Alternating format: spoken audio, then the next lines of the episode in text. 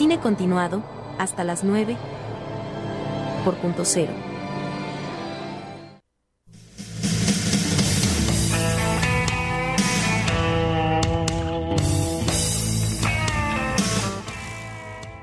Bien, segundo bloque de Cine Continuado. Mandamos algunos saludos de gente que nos está escuchando. Este, agradecemos un montón.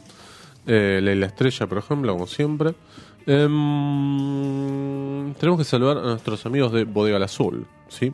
El mejor vino mendocino de Valleduco. ¿eh? Y de Este, Argentina. De Argentina, por supuesto. De Latinoamérica, porque ¿qué otra parte se va a hacer un vino como ese, no? Exactamente. Un Malbec espectacular. Em, pueden entrar a la página que es bodegalazul.com o si no también en su cuenta de Instagram que es Bodega La Azul y maravillarse con los paisajes desde, donde vienen esos vinos tan espectaculares. Porque esto lo decimos de verdad, ¿eh? porque los probamos, porque lo degustamos, porque lo compartimos también con amigos que, que vienen, entonces este todo el mundo... Vienen por el vino. Exactamente. bien- bien- exacto. vienen por nosotros. No vienen por el agua, como decís, vienen por el vino. Exacto. Bien. Mira, Eh, hablando- Hablando, hablando de justo vino- el vino. Este, el señor José Venturini. Vos decís vino y te aparece José Venturini. ¿Cómo está José Venturini? ¿Bien? ¿Todo bien? Bueno. Bueno. Vamos a hablar de Catherine Bigelow, probablemente una de las mejores directoras. Y cuando decimos directoras, estamos metiendo a los a todos los Directores, géneros. sí, autores, no sé, Sí. claro, no, no es que es No, la mejor mujer. entre las mujeres. Exacto. Es, es tristísimo tener que aclarar esto, pero lo aclaramos porque este siempre hay uno que aparece. Es, es la autora de quizás dos de las mejores películas de lo que va del siglo.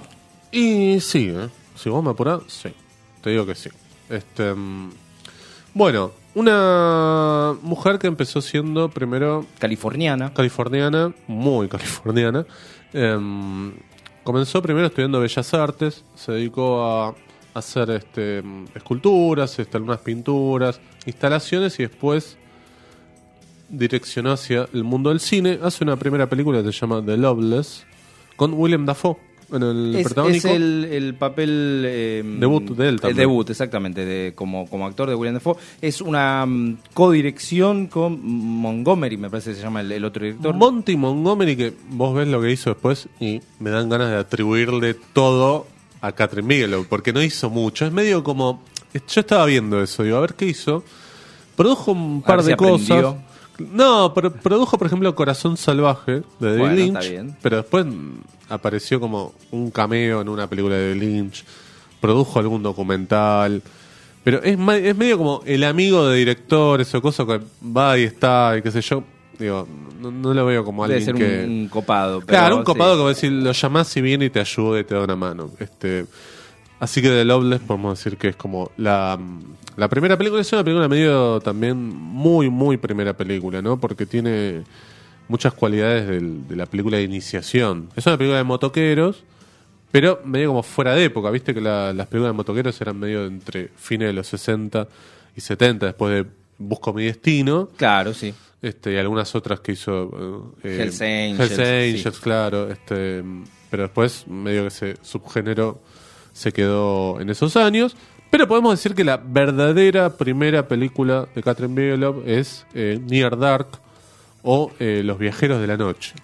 Sí, sí, eh, la- las traducciones a veces no, no le hacen eh, justicia, pero la verdad es que Near Dark es espectacular, una película de, de vampiros, western, motoqueros, es una mezcla de géneros que es algo que se va a repetir mucho en la filmografía de, de, Sí. de Catherine. De Catherine Bigelow, exactamente. Em, tiene algo de em, vampiros de Carpenter en el sentido de llevar este género que es como muy europeo, muy de castillos y, y demás, a un contexto más estadounidense, más sucio, ¿no? Más del interior de, de- de ese... Sí, más rural. Yo justamente te, te iba a nombrar como, como antecedente en qué, en qué andaba el cine de, de Sí. vampiros en los Estados Unidos. Era La Hora del Sí. Espanto, que es, Sí. es una película que le, le tengo mucho aprecio, pero es, es muy evocativa, es, es vetusta, es, es un- Claro. es un homenaje a, A mí no me gustó mucho, a Vincent Price y, y Peter Cushing. No, si, si uno la ve con Envejeció esos, mal. Sí, si uno la ve con esos ojos, está bien. Ahora, si me quiero entretener, y ya- era vieja de, de- de Sí. solo su, su propuesta. Bueno, Sí. eh, Near Dark viene a, a junto con otra película que ahora también vamos Sí. a ver, viene a, a- a- a reformular y modernizar el, el mito del vampiro. Y es verdad, Carpenter toma eh, Un poquito, ¿no? ese, ese seteo en, en- el oeste. Exacto. Estamos Eh, viendo algunas imágenes del, del cine de Catherine Bigelow. un Gracias a la tecnología de Exacto. punto cero. De- eh, claro, exactamente. A, la, a, a Morena, por y supuesto. la mano de Morera. Y em, para, para los que nos están viendo por Twitch, YouTube o Facebook Live o alguna de esas plataformas donde hay video. bueno, volviendo a Viajeros de la Noche, está protagonizada por Adrian Pazdar, que también es medio como Monty Montgomery, ¿no? Porque después de esto no lo vimos en otra cosa, pero acá vos decías James Cameron en el bloque anterior, y acá hay una primera mano de eh, James Cameron, que fue pareja de Catherine Bigelow. Estuvieron porque- casados, estuvieron casados. Estuvieron casados, sí, o por lo menos fueron pareja durante un largo tiempo. Pero hay tres actores que Cameron había utilizado un año antes en Aliens, que son Bill Paxton, Lance Henriksen y Jeanette Goldstein. Jeanette Goldstein, quizás no la conocen, es la que hace de Vázquez en Aliens. Gran personaje. Eh, y ade- además, eh, algunos de estos van a colaborar posteriormente, eh, o antes, algunos están antes en Terminator. Y, por ejemplo, esta chica Vázquez, ¿cómo es que se llama? la Está en, eh, está en Terminator 2. Pero está, claro, en Aliens también, ¿no? Sí, sí, está en Aliens, pero después va a aparecer Claro, en, en de la madre 2. adoptiva de John Connor. Bueno, también otro de los personajes que aparecen en, aquella escena del bar de, de Near Dark es el, el- el famoso motoquero que está en el bar de Terminator 2 que Schwarzenegger le, le pide your boots, your clothes, and Los motorcycle". anteojos. Sí.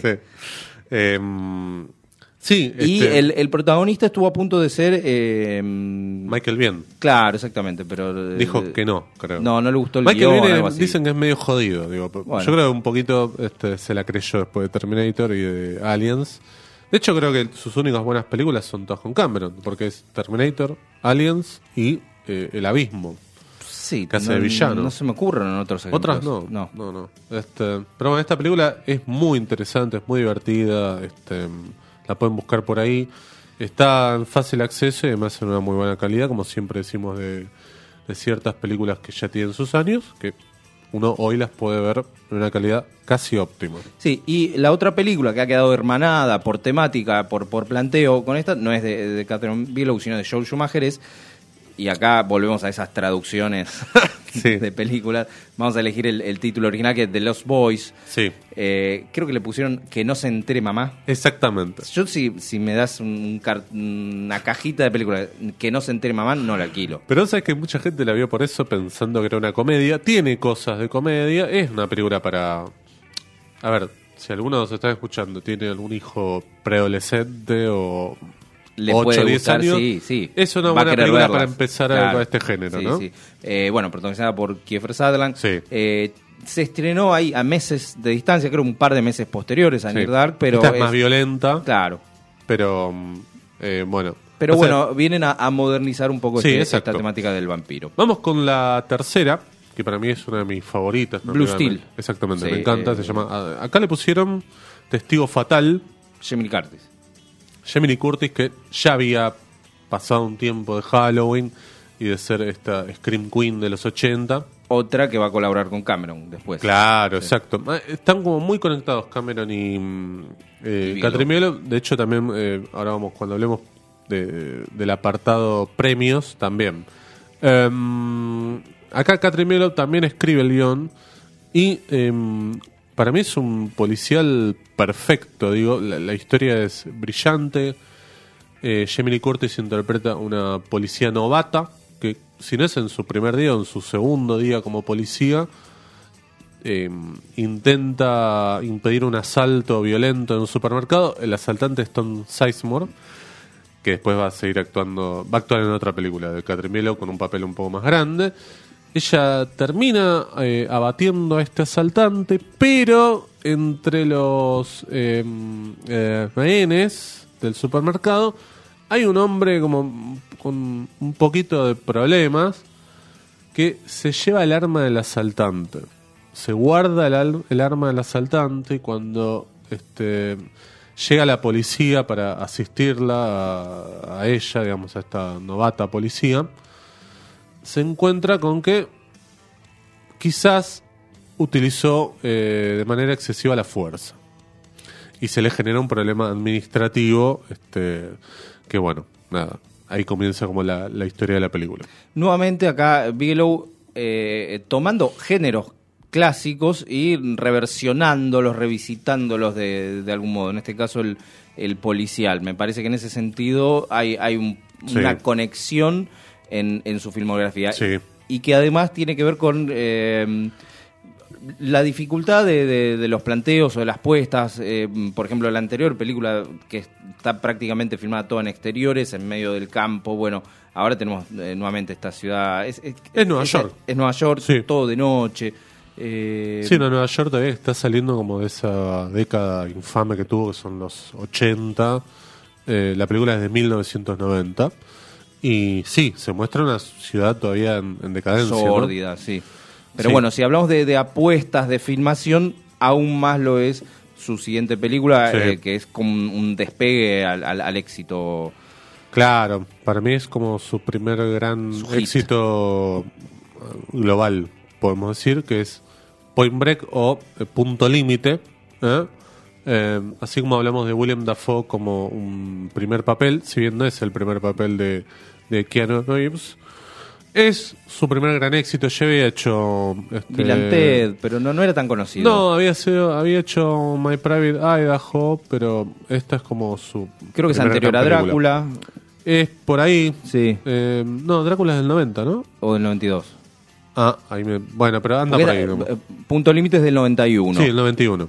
Eh, también está Gary Busey y también está eh, Patrick, Patrick Swayze, Swayze. que era el momento de Patrick Swayze. Ya, ya había estado en Ghost, eh, bueno, obviamente en Dirty Dancing, que es bastante Sí. anterior, y eh, era- ese momento en que salía votado como el hombre más sexy del mundo, Claro. ese tipo de, de encuestas tan serias. Sí, acá tiene una premisa la, la película que es una premisa que han tomado, por ejemplo, Rápido y Furioso, la toma de acá, digamos, ¿no? Que es esto de una banda de ladrones o delincuentes y un policía que se infiltra, acá es un joven agente del FBI, que se infiltra para tratar de descubrir, bueno, a ver este, qué hacen, quiénes son. ¿no? Acá es una banda de surfistas que eh, cometen En- asaltos a bancos. sí. En realidad ellos descubren son surfistas porque lo- los eh, atracos solo suceden durante el invierno Claro, o, en la, exacto. o en la época que no se puede surfear, algo Claro. así. Entonces alguien dice, ¿no será que pertenecen a una banda de surfistas? Entonces este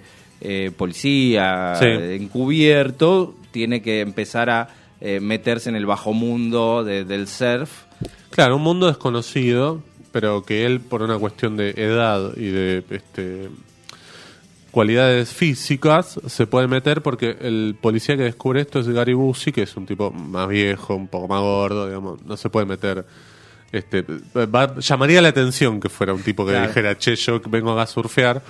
Eh, en cambio, Keanu está todo este, hormonado, como se dice, y puede este, surfear Sí, sin en- problema. eh, estaba en su momento, recordemos Sí. igual que es inmortal, Keanu Reeves. Sí, eh, este, está ahí. hoy está en su momento, por eso. 31 años después, digamos, pero este quiero decir, ahí este se mete en esta banda y empieza a fraternizar de una manera en la cual En realidad se Sí. mete en una banda y no sabe si son o no son, porque Claro. eh, tienen un estilo de vida que es perfecto, Claro. viven al, al lado Son de la playa. hippies, claro. sí. Eh, todo lo que muestra la película es visualmente, estéticamente perfecto. Es una, una Los Ángeles soñada, todo cómo, Sí. cómo viven, lo físico, las, sus actividades. Sí, La desde el- los títulos, para mí los títulos son brillantes, son muy noventas, este, cómo se conectan Point Break de un lado y del otro. Este, y, Pero, pero es, sí. es un paso más allá. En el cine de acción, Sí. que, que había dominado la década del 80, bueno, acá eh, tomar esas ideas y aplicarlas con, con- con una dosis de, de talento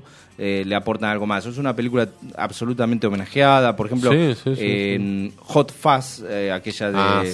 Eh, ¿Cómo se llama? Eh, Wright, Edgar, Edgar Wright, Wright, sí. eh, es, es prácticamente mencionada cada cinco minutos. Sí, sí, sí, sí. Sí, sí, sí, porque es una película para mí este, icónica. Em, y además esto, yo decía, me parece que el- el- lo interesante es el- la ambigüedad del personaje, que en un momento se le genera un dilema, ¿no? De decir, bueno, me copa lo que hacen filosóficamente, pero por otro lado soy, Soy policía. soy policía, sí. digo. Em, Tiene y- una versión del 2012, a mí no me gusta nada. No sé si la viste. Sí, sí, una remake que no, no. Olvidable, sí. para mí, olvidable. Pero bueno, sí, ha dado grandes este, escenas clásicas, eh, Sí, eh, lo- el los, final, todo, eh, bueno, el no, final y eh, hablamos de la apuesta en, en, en la dirección, es porque tiene eh, tomas en donde hay deportes extremos, Sí. se tiran de aviones y bueno, eh, Catherine iba con, con la cámara colgada de un avión, Sí, o sí, se, se tiraba ella también, o tiraba gente con una cámara. Bueno, está también eso de Patrick Swayze que él, él hacía las escenas de surf porque este, practicaba surf, practicaba deportes extremos, digamos. Este, así que bueno, es como una película para mí perfecta. Sí, sí, sí, la verdad que un, un hit. Y bueno, uno imaginaba que acá despegaba la carrera y sin embargo va a tener un par de tropiezos, no eh, de tanto mm, en lo artístico, pero sí en la taquilla. Sí. em, Strange Ways, eh, Strange Days. Strange Days. Días extraños, una película que acá salió directo en video. Y era la época en la que la, la película es de 1995. Es una época en la que las películas que salían directo de video uno las miraba medio de costado, porque decía, si esto no se en cine, no debe ser bueno. En el 90% de los casos sucedía eso. Hoy creo que sucede todo lo contrario. Che, si no llegó al cine debe ser muy buena. Eh, y bueno, este es un esta es una excepción de esa época porque yo me acuerdo cuando la vi en video dije, che, esto es muy bueno. Lo que pasa es que es una película que tiene un cierto grado de perversión desde lo conceptual que quizás no era una película que invitaba a un público ni siquiera mm, mediano. Sí, eh, en este caso acá, nuevamente retomando esto de los géneros, es como una especie de, de thriller erótico, no sé, es Sí, una mezcla. pero como cyberpunk, porque Sí. es futurista, porque está ambientada en la víspera del año nuevo, del cambio de siglo, pero cambio de milenio, porque eh, está ambientada en el 99. 31 de diciembre Sí. de 1999 Sí. comienza la película, o el 30 de diciembre Sí, de que en esa época no se 1999. hablaba de, de eso. No, en el 95 no, no. De hecho, por eso me parece una película súper adelantada. Es como una película de ciencia ficción. Es una película de ciencia ficción, es de acción, pero tienen un componente eh, erótico que es ahí donde está para mí la, la variable de, de la perversión. ¿Por qué? Porque hay un invento que es un implante que vos te pones, un, un dispositivo en la cabeza, eh, que te permite experimentar aquello que estás viendo como si te estuviera sucediendo. Es decir, la gente graba, por ejemplo, no sé, que quiere vivir alguna experiencia tipo, como hablamos, de, surfer, pero no puede surfear, se pone ese dispositivo, le da play y vive la experiencia de surfear como si lo estuviera haciendo verdaderamente, pero es simplemente una experiencia virtual. El tema es que eso está prohibido por el gobierno y el personaje de Ralph Fiennes es medio como una especie de traficante de, de de experiencias. recuerdos, sí, de- eh, podría haberla firmado Cronenberg con, con ese Sí, guion. claro. Bueno, el- la historia es de James Cameron.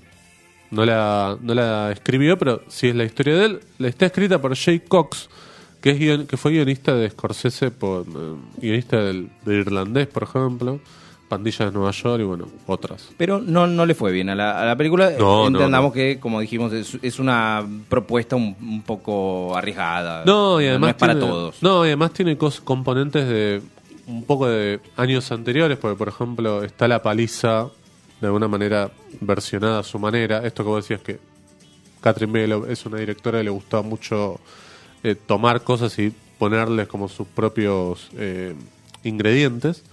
Está lo del este caso del taxista llamado eh, Rodney King, que los policías cagaron a palos. Bueno, acá está mostrado, pero de esa forma, de hecho, es lo que desata toda la, la trama, ¿no? Los primeros 10 minutos son brillantes. Eh, están filmados de una manera que es eh, increíble.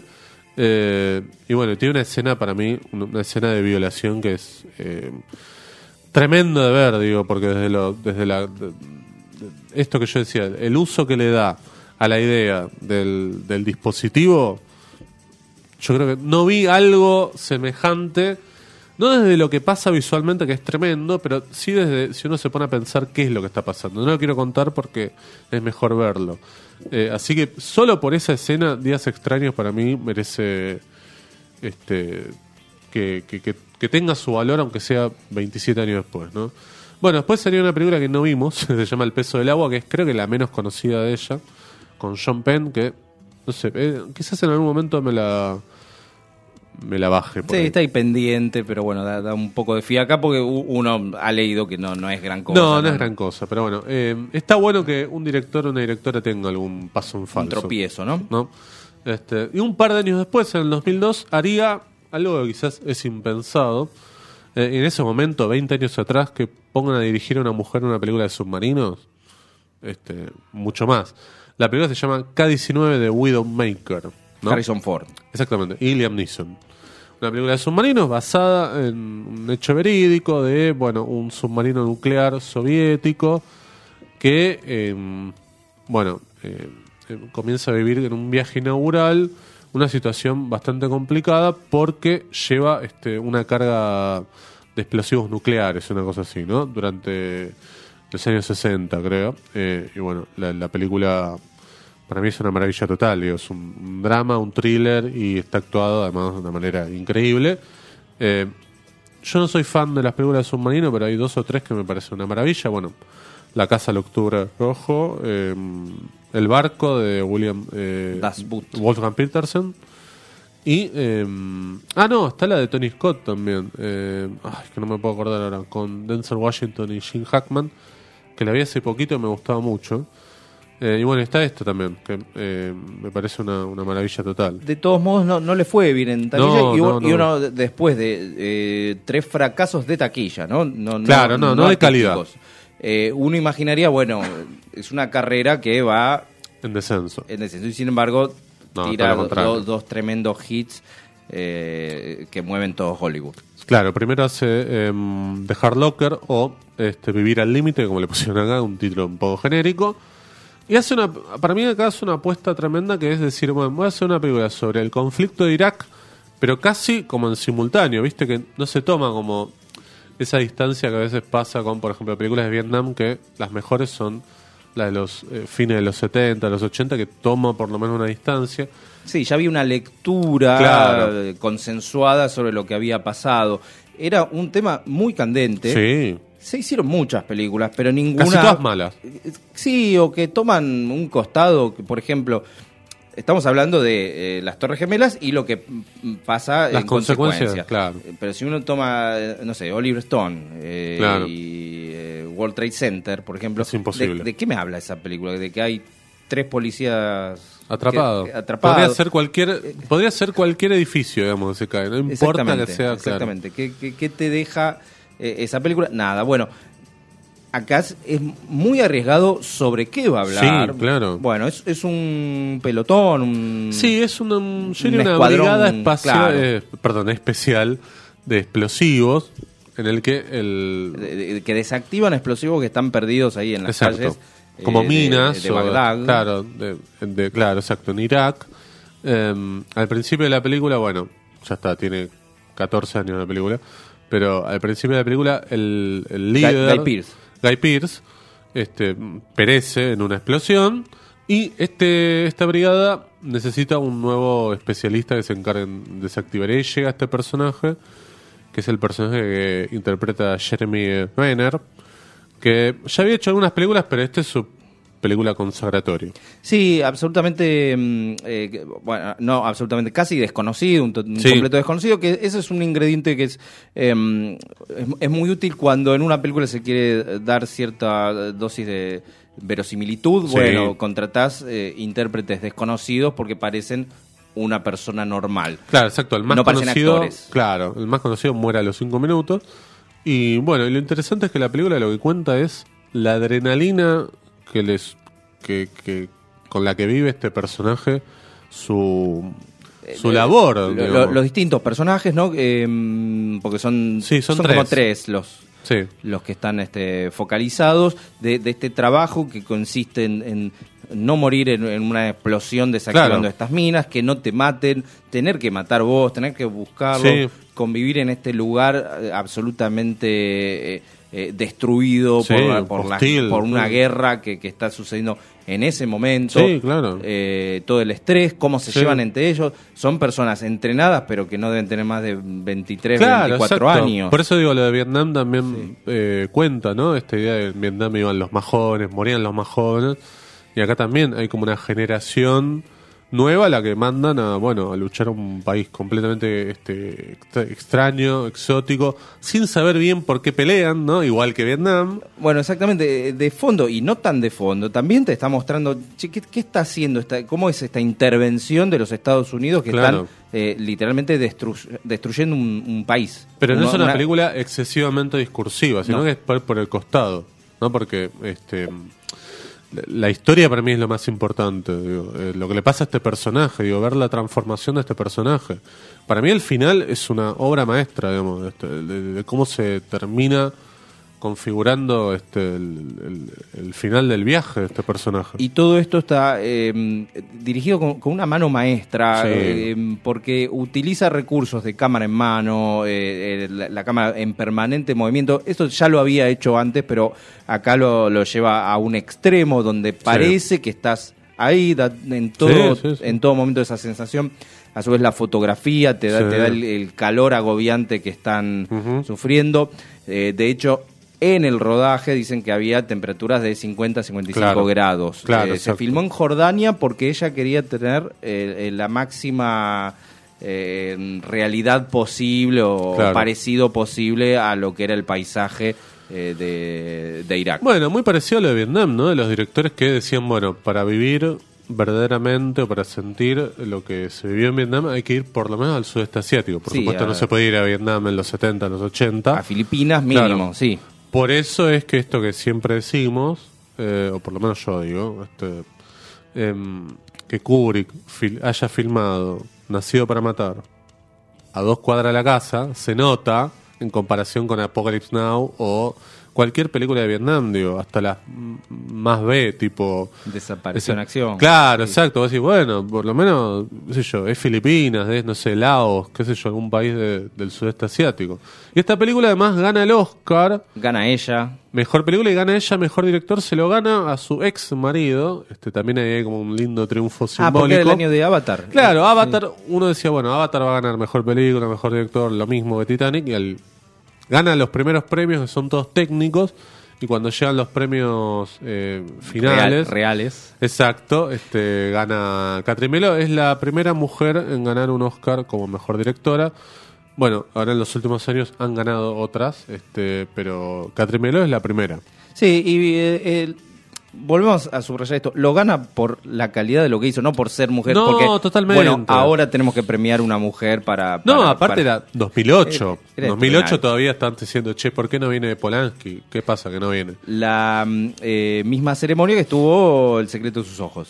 Exacto. Sí. Este, que Campanella vaya hace ese chiste del... Ah, de- del Naboo, ¿no? Sí, todavía hay gente que está tratando de entender que... Bueno, esta película de Hard Locker va también en compañía, en sintonía con su siguiente película. Claro, cuatro eh, años más tarde, ¿no? Claro, eh, Zero Dark Thirty. Exactamente, La Noche Más Oscura. Acá medio que le, le pira por el mambo de quiero contar historias verídicas, ¿no? Porque ya había hecho K-19, después hace esta eh, de Hard y ahora hace este, La Noche Más Oscura, que cuenta una historia que en verdad está inspirada en la cacería de Bin Laden, ¿no? Eh, ella entabla una sociedad con el guionista Mark Bowl, que es el guionista de The Hard Locker, es el guionista de esta película y el guionista de la película que sigue, que en verdad él era periodista. Exactamente, fue un periodista que estuvo con un escuadrón así de que desactivaba bombas Sí. y él había eh, concluido que ninguna película podía, eh, que ni siquiera los noticieros podían eh, Sí. contar cuál era la verdadera experiencia de estos soldados. Exacto. Entonces, bueno, voy a escribir un guion que lo cuente y basándose en personajes reales Sí. hizo el, el guion de Hard Locker y, y este otro. Sí, una maravilla total de Hard Locker, protagonizada por Jessica Chastain. Eh, no, Zero Dark Thirty. Perdón, Zero Dark Sí. Thirty. Este, la Noche Más Oscura, protagonizada por eh, Jessica Chastain, que interpreta a una eh, agente de la CIA que comienza este, el- su, su labor en Medio Oriente como una especialista que está ahí como una especie de apoyo, soporte de los que torturan a detenidos, ¿no? Hay que decir torturan, porque la película comienza Sí, de esa manera. eh, Justamente esta película es eh, de algún modo polémica por el modo en que muestra la tortura. Ahora, eh, lo Con está mucho detalle. del modo que es. ¿De qué otro Y- modo se, se podría mostrar? Molesta que lo estén mostrando, ¿no? Que, que, que, Que que sea- exista, claro, exactamente. Bueno, eh, lo cierto es que Jessica Chastain es una eh, enorme intérprete. Sí, está muy Eh, bien. Creo que le falta un, un gran hit a, a su carrera porque sí, sí, para mí le falta. eh, siempre que aparece mejora para todo. mí deslumbra. Sí, acá es, es brillante, pero además interpreta un personaje a lo largo de un periodo de años y esta transformación de ser alguien que, bueno, va a ver qué onda a de verdad ponerse la causa al hombro y ser como, en cierta forma, el, personaje que, que lleva adelante de manera intelectual la cacería de Bin Laden, ¿no? Dicen que está basada en una agente, de cual no, no sabemos el nombre, por supuesto. Eh, tiene un final maravilloso la película y tiene un elenco masculino de nombres que hoy los tenemos como eh, hiper, hiper, este, conocidos, tipo Chris Pratt, Joel Edgerton, eh, Jason Clark. Bueno, estaba también James Gandolfini, ¿eh? interpretando al eh, director de la CIA, Eh, con una peluca en un momento. Sí, muchos de esos actores los tenemos más de, de, de cara. El, el de, el que está en el Lobo de Wall Street, por ejemplo. ¿Cómo se llama? ¿Cuál es el? Ay, que hace eh, del, de- del, del agente, del policía. Ah, Kyle Chandler. Ese, gran, gran actor, ¿eh? Sí, sí, me encanta. Eh, acá también hace como una especie de compañero de ella, qué sé yo. Eh, también es una película que tuvo un montón de nominaciones al Oscar. Ganó uno solo a Mejor Edición de Sonido. Yo, yo creo que aspiraba a más o a repetir el éxito y, Y, yo que no le iban a volver a dar todos y los era Oscar como- por, claro, exactamente. por una película más o menos parecida Sí. o, o vinculada a un tema similar. Y la última que tenemos de ella hasta el día de la fecha es del 2017. Se llama Detroit, también basada en un hecho similar que tiene que ver con los eh, disturbios de Detroit en 1967 y un accionar muy polémico de la policía que, eh, bueno, se mantienen como secuestrados con la excusa de eh, tener demorados a un grupo de afroamericanos, pero en verdad, este, bueno, les hicieron una serie de cosas que la verdad eh, son lamentables. La película es tremenda también, está, como decía, escrita por Mark Bowl, protagonizada por John Boyega, a este actor que quizás lo tengan de las últimas Star Wars. ¿eh? Em, y, y bueno, parece una película durísima, pero para mí acá hay como una especie de estancamiento. eh, no, no es de mis favoritas ni, ni cerca de, de, de las películas de Catherine Bigelow. Y bueno, estamos esperando que eh, haga alguna más. Tiene algunas anunciadas. Hizo algo de tele, pero... eh, Sí, ocupó el rol de productora mucho, pero es, es Sí. verdad, por ahí podría eh, redondear su carrera con, con una, Sí. con una nueva gran Sí, yo película. sí, va- Ojalá que sí. Ojalá que sí. Así que bueno, pasamos un poquito el peine a la filmografía de Catherine Bigelow y nos queda ahora, en el bloque que viene, vamos a hablar de una película misteriosa. Veremos. Tando. Cine continuado, hasta las 9, por punto cero.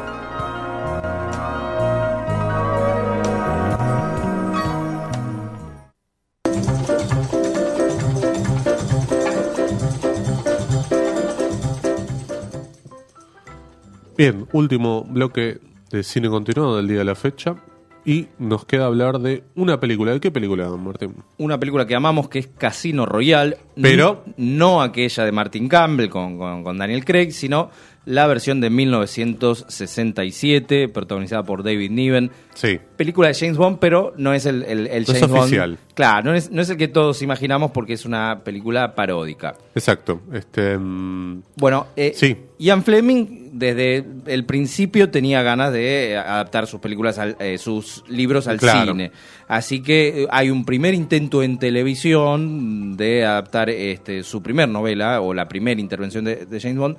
Así es que eh, Casino Royale llega a, a una especie de, de programa de TV Sí. llamado Climax, en donde mm, es interpretado por un actor nor- eh, norteamericano, un- una película que no tiene nada que ver con, No, claro. con lo que después vamos a conocer de con de el James icono Bond. de James Bond, digamos, ¿no? Así que cuando logra el, el acuerdo para adaptar todas sus novelas, Casino Royale siempre quedó afuera porque ya tenía Claro. un contrato previo. Exacto. Eh, cuando sí. explota en el cine el, el James Bond que todos conocemos, los dueños de aquella versión, que, eh, que son los de IMGM o, o- o no, Sí. no- no sé. United cómo- Artists, Claro, sí. exactamente. este, deciden hacer esta parodia en el año 67, en, en el pico de popularidad del personaje. Exacto. Em, tiene tres directores, eh, Val Guest, Ken Hughes y John Huston, que en verdad cada uno dirigió como escenas. Claro, ¿no? John Huston que actúa. Claro, John Huston actuó. John Huston ya estaba acá en una, ¿no? Eh, como decir, bueno, este, eh, digo, uno lo tiene, por supuesto, como un director prestigioso, pero medio que estaba también en la, la misma línea de Orson Welles que te actuaba si eras amigo de él, ¿no? Que también Este, actúa. Que actúa, por supuesto, hace Le Chiffre, este personaje que quizás lo tengan si vieron la de Martin Campbell, por Matt Mikkelsen, ¿no? Claro, el, el finlandés, no sé, algo de Eh, eso. isle- es danés. ¿Danés sí. es? Sí, danés. Bueno, lo, cierto es que es, es una película paródica que no se Sí. parece a, la- a la saga de, de No, James Bond en no, sí, no. sino que eh, busca retratar esos años 60. Claro, eh, muy psicodélicos, ¿no? Exactamente. Conozco gente que es más fanática de esta película que, que de James Bond en general. ¿Ah, sí? Sí, sí, sí. Lo que pasa es que si te gusta la comedia. eh, La comedia británica. La, la comedia que la más británica. Eh, igual, hablando de eso, está Woody Allen haciendo Sí. de Jimmy Bond. Este, Sí, porque en un momento aparecen varios personajes que Claro. todos quieren hacerse pasar por por, Claro. por una especie de Bond. El, claro. el verdadero. Peter Sellers está también. Claro, está Peter Sellers. Eh, bueno, Úrsula Andrés hace de, de Vesperlin, que Claro, es- después es iba a ser este, una chica Bond.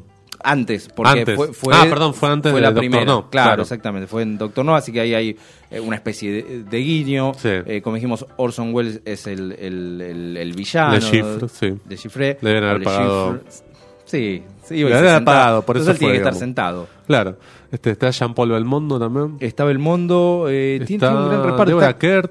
Caroline Munro. También. Que, que ella sí va a ser una chica Bond 10 años después. Claro, exacto. Em, bueno, habíamos dicho, ¿no? David Niven haciendo de James Bond. No, no está dentro de cuando uno pone así como la lista de los James Bond, no está David Niven. Este, No, ¿vos lo ponés? no, no, aparecen en, en- en la foto No, no porque, está, claro, no porque está. no, no es una de las películas eh, can- Oficiales. canon de, de Bond, pero es, es muy divertida, es distinta. Es distinta. Y es única, no, no, no, Claro. no se me ocurre algo No, no, otra no, no. No, y además, este, como decimos siempre, es una película que ustedes pueden conseguir en una calidad óptima. Sí, quizás más cercana al cine de Blake Edwards, para, Claro, ese, para ese lado. Claro, pues, este, claro, sí, totalmente. Pero totalmente. eh, esta película hecha en el 67 es 100 veces mejor que todas las de Austin Powers, que, que Más vale, quizás que es- que parodian. intentan, claro, parodiar lo mismo Exacto. con, con otro resultado. Vos sabés que estuvo nominada a un Oscar, yo no sabía, estuvo nominada a Por la mejor canción. Sí, claro, sí, la canción es brillante. La canción es brillante. Que, que es muy buena, este, que es The Look of Love. ¿Eh? Este, Toda la música que tiene, tiene un score eh, de sí, muy, bueno, muy interesante. bueno. No sé si está en Spotify, pero si, por- si está en Spotify, este, no- de play, pues se van a encontrar con una muy linda lista. Si no en YouTube está no, seguro. YouTube seguro. Claro, vos sos más de YouTube. Yo soy de YouTube. también. Sí, yo sabes que no, no me enganché con el YouTube eh, Premium. Siempre No, me lo no, ofrece pero digo, no, no, pero viste alguien que, sube un video, no, o sea, No. no, no es el, el canal No, pero me joden la- las publicidades, ¿viste? Eso. Eh, sé que el YouTube Premium No además, las tiene. no sí. las tiene. Sí, sí. Eh, bueno, ¿sabes qué? Estamos hablando de los 60 y nos vamos a ir con una canción de los 60. Si yo te digo los 60, Gran Bretaña, un cantante, un crooner, uno que nos gusta mucho, a ver si lo sacás, Eh, Un, un crooner de, de Gran Bretaña, no, a ver. Tom Jones. Tom Jones, sí. Claro, galés, el galés, galés. Este, es Gran Bretaña, ¿no? Sí, sí, sí, sí. Este, vamos a escuchar probablemente su canción más bonita, o por lo menos la que me más gusta a mí, que es It's Not Unusual. Este, y nos vamos a encontrar el jueves que viene, Martín. Por supuesto, yo voy a estar acá en Yo los también. estudios de Punto Cero. Así es. Vos también, Morena, espero. Bueno, este, no me queda otra, dijo Morena. Nos vemos el jueves que viene. Muchas gracias. Adiós. Adiós. When I see you hanging about